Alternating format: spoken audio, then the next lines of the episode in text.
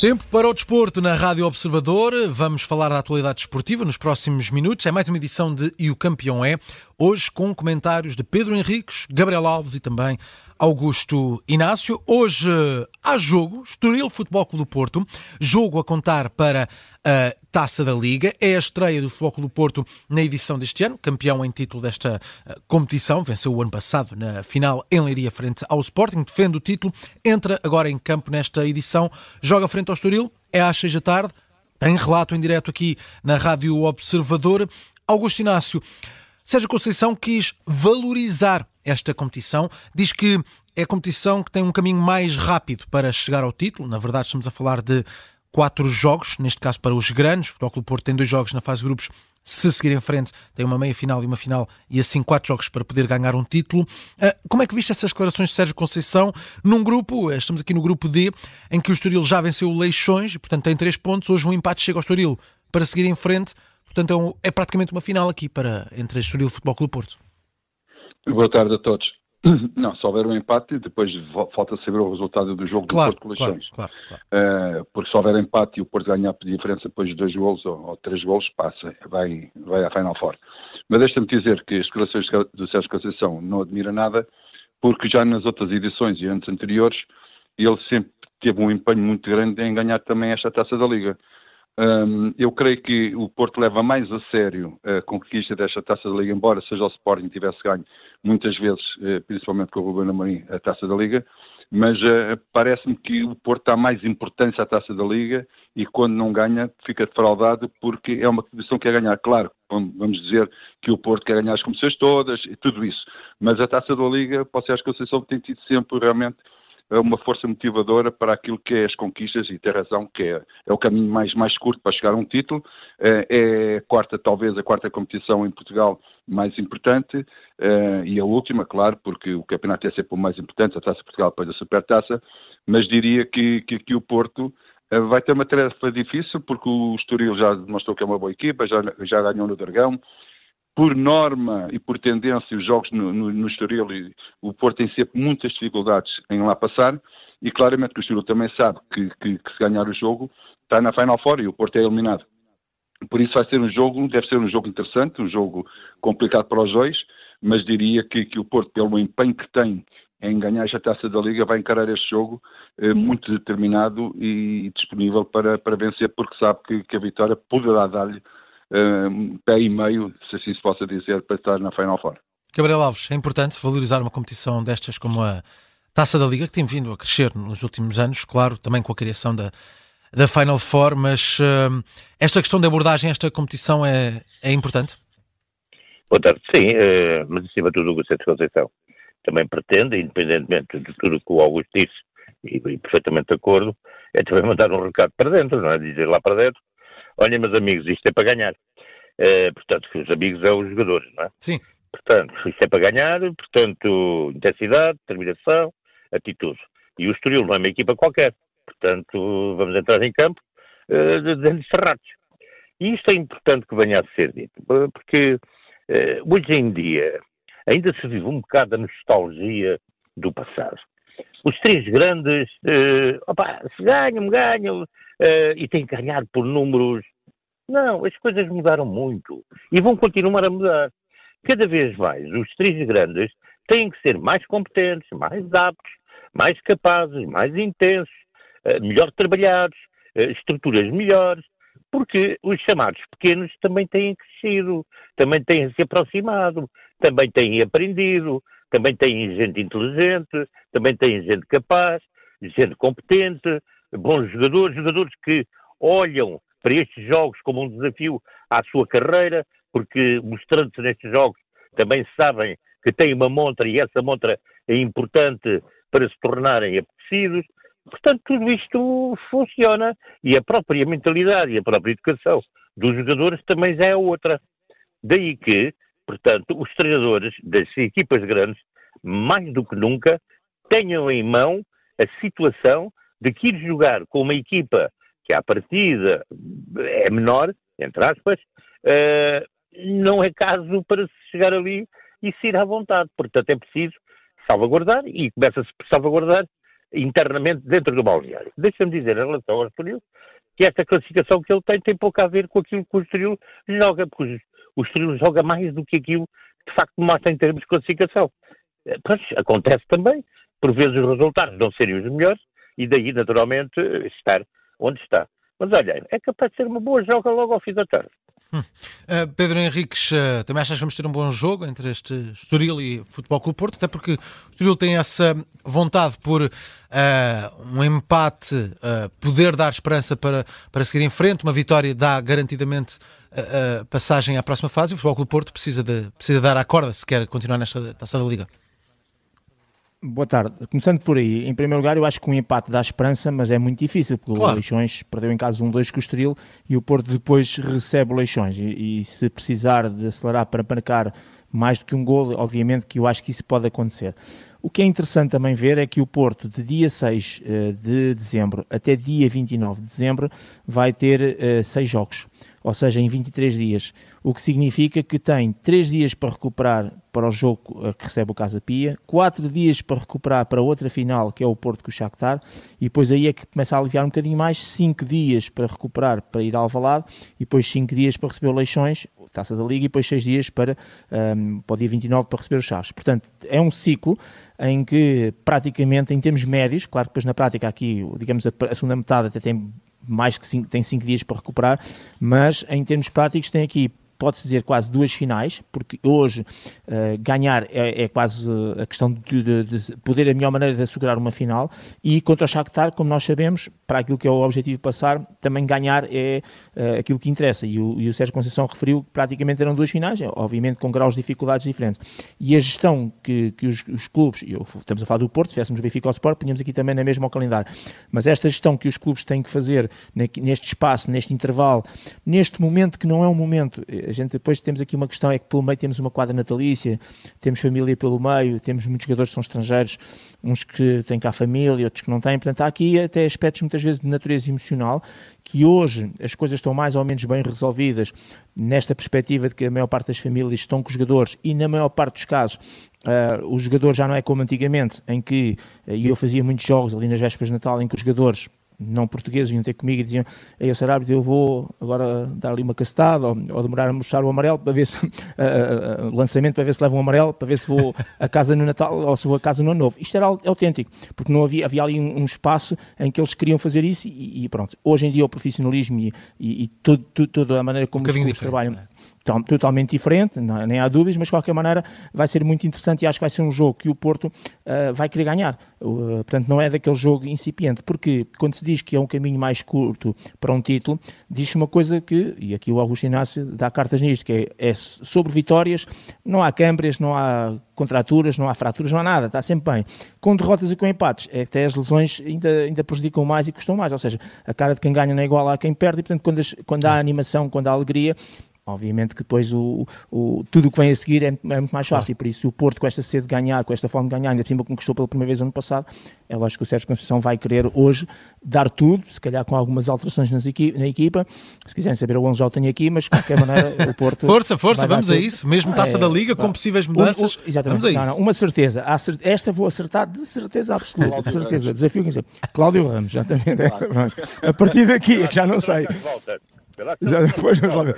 Também é verdade, Gabriel. Pá, depois a partir daqui já vou inventar um bocadinho. Olha, vamos lá. os dois laterais do Porto que eu acho que precisam de rodar neste momento para se perceber se até para o Shakhtar, etc., eh, estão em condições de. Eh, estou a falar dos Jorge Santos à direita e de João Mendes à esquerda. Depois acho que a dupla de centrais vai ser o Fábio Cardoso com o David Carmo. Eu está aqui o Gruitch, ali a função 6-8, e depois Galena à esquerda, com Francisco Conceição à direita, e acho que vai ser o Ivanilson a fazer dupla com o Tony Martins. Portanto, o Porto vai assim rodar tanto na minha perspectiva. Muito bem, essa história do cartão amarelo fez-me lembrar aqui uma história com José Mourinho e Maicon, uh, assumido por uh, Maicon, que confessou que levava sempre um cartão amarelo no jogo antes do Natal para poder ir ao Brasil e que Mourinho, Exato. sabendo disso, Uh, Disse-lhe que se levasse o cartão amarelo não ia passar o Natal, mas se marcasse dois golos podia ir. Maicon não só marca dois golos, como no segundo tira a camisola e recebe um cartão amarelo. E José Mourinho deixou passar uma semana inteira uh, no Brasil para, para as festividades. E portanto, claro, temos essas histórias, mas hoje é muito diferente, até porque temos mais jogos uh, nesta altura festiva. falamos também de Abel Ferreira, está à beira de ser campeão no Brasil. Uma grande recuperação, é agora líder do campeonato, só o Mecatombe é que pode tirar o Brasileirão a Abel Ferreira.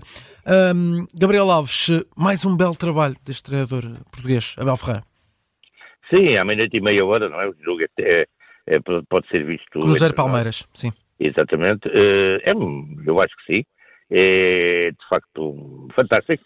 Uh, e se calhar vencendo e ganhando e festejando e uh, depois de tudo o que ele já fez em termos de trabalho consistente no Brasil, se calhar essa é a minha opinião. acho que está em fim de, de trajeto, é vir uhum. embora, é vir embora pela porta grande, pelo arco grande. Estou de acordo contigo, estou de acordo contigo.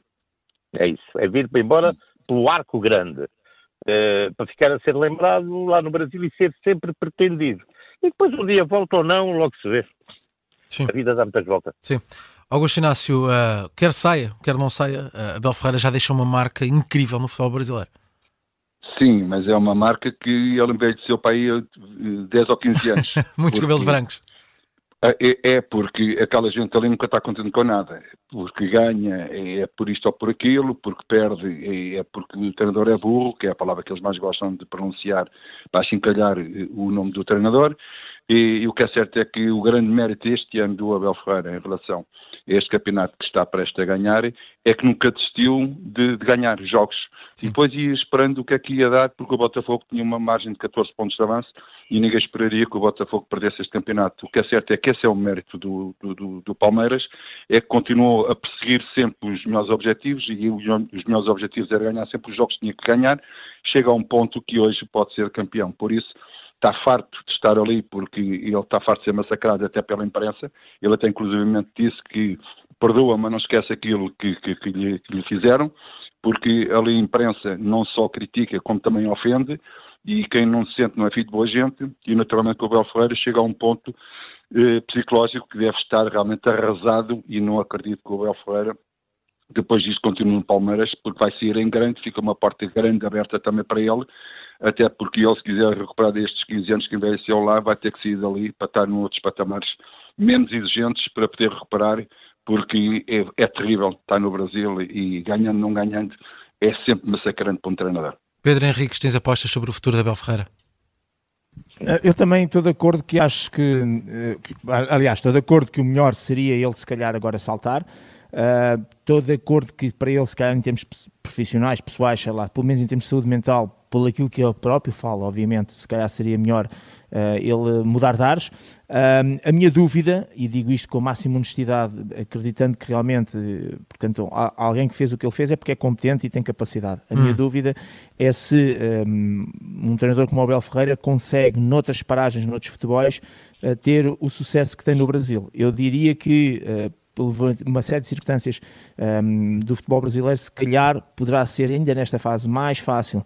Os treinadores portugueses com, que têm muita organização, muito método, estudam muitos adversários, que são muito envolvidos em relação ao jogo, quer no conhecimento teórico, quer depois a perspicácia para ver e ler o jogo, acho que neste momento, como se joga no Brasil, acho que é mais fácil se calhar um treinador português, uh, um treinador, se calhar geral, os portugueses em particular, terem sucesso que depois poderão ter mais dificuldade. Depois aqui é a questão, é se ele quer uh, dar sequência à carreira uh, com títulos e num futebol europeu, com o mediatismo que lhe pode projetar para outros patamares, ou se vai naquela onda, também é absolutamente normal, portanto, se cá também poderia fazer o mesmo, que era ir para as Arábias, eh, ganhar dinheiro, ter menos mediatismo, mas quer dizer, agora mediatismo também tem, porque os olhos estão lá todos postos, mas se calhar aquilo que é a parte desportiva, de ganhar competições europeias, etc., estar fora. Mas de qualquer maneira, acho que no resumindo e concluindo, vá para onde for, eu acho que ir é melhor do que, no meu ponto de vista, ficar, até porque ele tocou num aspecto muito, muito, muito importante, que é as questões de natureza pessoal e de saúde, etc. A gente na vida muitas vezes tem que fazer sacrifícios que nos custam em termos emocionais, psicológicos, físicos, todos nós já, já o fizemos, mas uh, há um ponto em que a gente diz, se calhar, mais do que isto, a corda pode partir. E como eu costumo dizer, quando nós não temos tempo um, para a saúde, acabamos um dia mais tarde por ter tempo para a doença e, portanto, antes que isso aconteça, e só estou a dizer isto por causa daquilo que o Abel falou, o melhor é ele se calhar sair para recuperar um bocadinho dessa sua saúde física e mental. Antes das nossas notas de campeão, muito rapidamente, Gabriel Alves, eh, Queiroz acha o Qatar, mais uma saída para o técnico português, o que é que te parece esta decisão? Olha, Carlos Queiroz é um treinador que conhece muito bem a filosofia do Médio Oriente. Uhum. É, eu recordo que em 1999, e até porque acompanhei esse, essa ida dele para os Emirados Árabes Unidos, que me levou inclusive a fazer para a RTP, que a RTP pediu, um documentário sobre o, o Dubai, em que ele estava, ele, o Tony, o Dinho, portanto, pronto, e toda uma, uma estrutura portuguesa ao serviço da, da seleção dos Emirados, e a partir daí Queiroz teve sempre um contacto, ora ali, ora acolá, com o Médio Oriente. Portanto, ele conhece bem essa filosofia. Uh, tudo isto, portanto, há aqui um divórcio, não há razões, não há explicações, há agradecimentos e há silêncio. E, portanto, não chegaram a acordo em determinado tipo de, de questões, os resultados também não, não, não são famosos. Se calhar o Qatar quer mais do que aquilo que pode, e o Queiroz, se calhar, não pode fazer mais do que aquilo que fez em função daquilo que o Qatar lhe dá. Chegaram a um bom acordo, pronto, e ele segue, ele segue caminho. Vamos ver se não ficará no Médio Oriente por outro lado. Muito bem, vamos às nossas notas de campeão, Augusto Inácio, desse lado. Ora, nota 18 para, para o Coates. Uhum. O Coates fez 344 jogos, é o, é o jogador estrangeiro com mais jogos no Sporting Clube Portugal e ontem recebeu uma, uma, uma homenagem eh, sentida e, e, não é fácil hoje em dia um estrangeiro estar em Portugal no mesmo clube, neste caso o Sporting, estando oito anos praticamente seguidos, onde ganhou um campeonato, uma Taça Portugal, uma, uma, uma super taça e quatro taças da Liga, é, é, um jogador que realmente marca, marca indelevelmente é, é aquilo que é, que é, a história do Sporting e os estrangeiros do, do Sporting. E também aqui uma nota 20 muito alta, para, para a Liga dos Amigos do Hospital eh, Gaia Espinho, pela aula que, que, que o, que tal, tal cantinho do Fernando Gomes em homenagem a um homem que deu muito àquela, àquela instituição e que no dia do voluntariado, no dia mundial do voluntariado, okay. não se esqueceram dele e claramente que, que eu fiquei muito, muito agradado com, com, com esta homenagem. Pedro Henriques? Olha, eh, nota um 0 e um 20 para a mesma coisa, para o vídeo árbitro. O 0 uh, porque um, ontem não houve vídeo árbitro num jogo importante que era o Portugal-França da Liga das Nações e Portugal perde um 0 e o que acontece? Há um gol que não é validado a Portugal por uh, fora de jogo e depois percebeu-se claramente que com o vídeo árbitro uh, isso podia ser revertido. Portanto, o 0 para a ausência, não é para o vídeo árbitro, para a ausência do vídeo árbitro nesta competição, obviamente, uh, e com as consequências que isso teve, Portugal desceu à Liga das Nações, não quer dizer que não descesse, mas ao grupo B da Liga das Nações, mas ao mesmo tempo uma nota 20, porque eu acho que uh, o VAR é mesmo muito importante. Aliás, é muitíssimo importante. E veio transformar o futebol em pequenas coisas que a gente já parece já não se lembra, que já começou em 2017. Como, por exemplo, isto. Nós agora já estamos confortáveis, já não temos aqueles casos. Com, tô, é só ver os fins de semana, ainda este fim de semana, na nossa jornada, gols em fora de jogo e a importância que o VAR teve uh, para anular esses gols ou situações em que validou. Por acaso no Sporting Gil Vicente foi um bom exemplo. Tivemos o gol do Gil Vicente, foi preciso confirmar, o gol anulado ao Guilherme para nós percebermos como temos de dar mesmo nota 20. E acho que quem não gostar ou quem achar que o VAR vem desvirtuar aquilo que é a realidade do futebol, acho que está enganado. Por isso, nota 0 ao VAR para a ausência, nota 20 pela sua importância. Gabriel Alves, um minuto, campeão do dia. Olha, uh, Bellingham é o Golden Boy, não é? E, uhum. Pronto. Ancelotti deu-lhe vários uh, elogios, mas deixou um recado muito importante a Bellingham, que está na maior. É neste momento talvez o grande jogador da Europa. O italiano, portanto, valorizou, valorizou a condição do inglês como atleta e espelho para futuras gerações e definiu qual a medida ele deve tomar o mais rápido possível. Parabéns pelo prémio, fantástico, disse Ancelotti. Estou a citar. É uma grande honra ter você aqui no Real Madrid. Você merece este prémio e está mostrando uma imagem fantástica para os jovens, para as jovens gerações. Mas você sabe que tem de fazer para o futuro. Estudo espanhol. Estudo espanhol, afirmou Ancelotti, numa mista de inglês e castelhano, como quem diz. Isto não serve. Você trabalha em Espanha, fala, fala espanhol. 19 oh, para este senhor. Oh, Gabriel Alves. Que está a dizer o Gabriel Alves. 19 para este senhor, Carlo Ancelotti. Está feita a edição. É um treinador, é um senhor, é um líder, é alguém, alguém mesmo no mundo do futebol. Nota de campeão. um currículo. Exatamente. Nota de campeão do Gabriel Alves. Está feita a edição de hoje de E o Campeão é.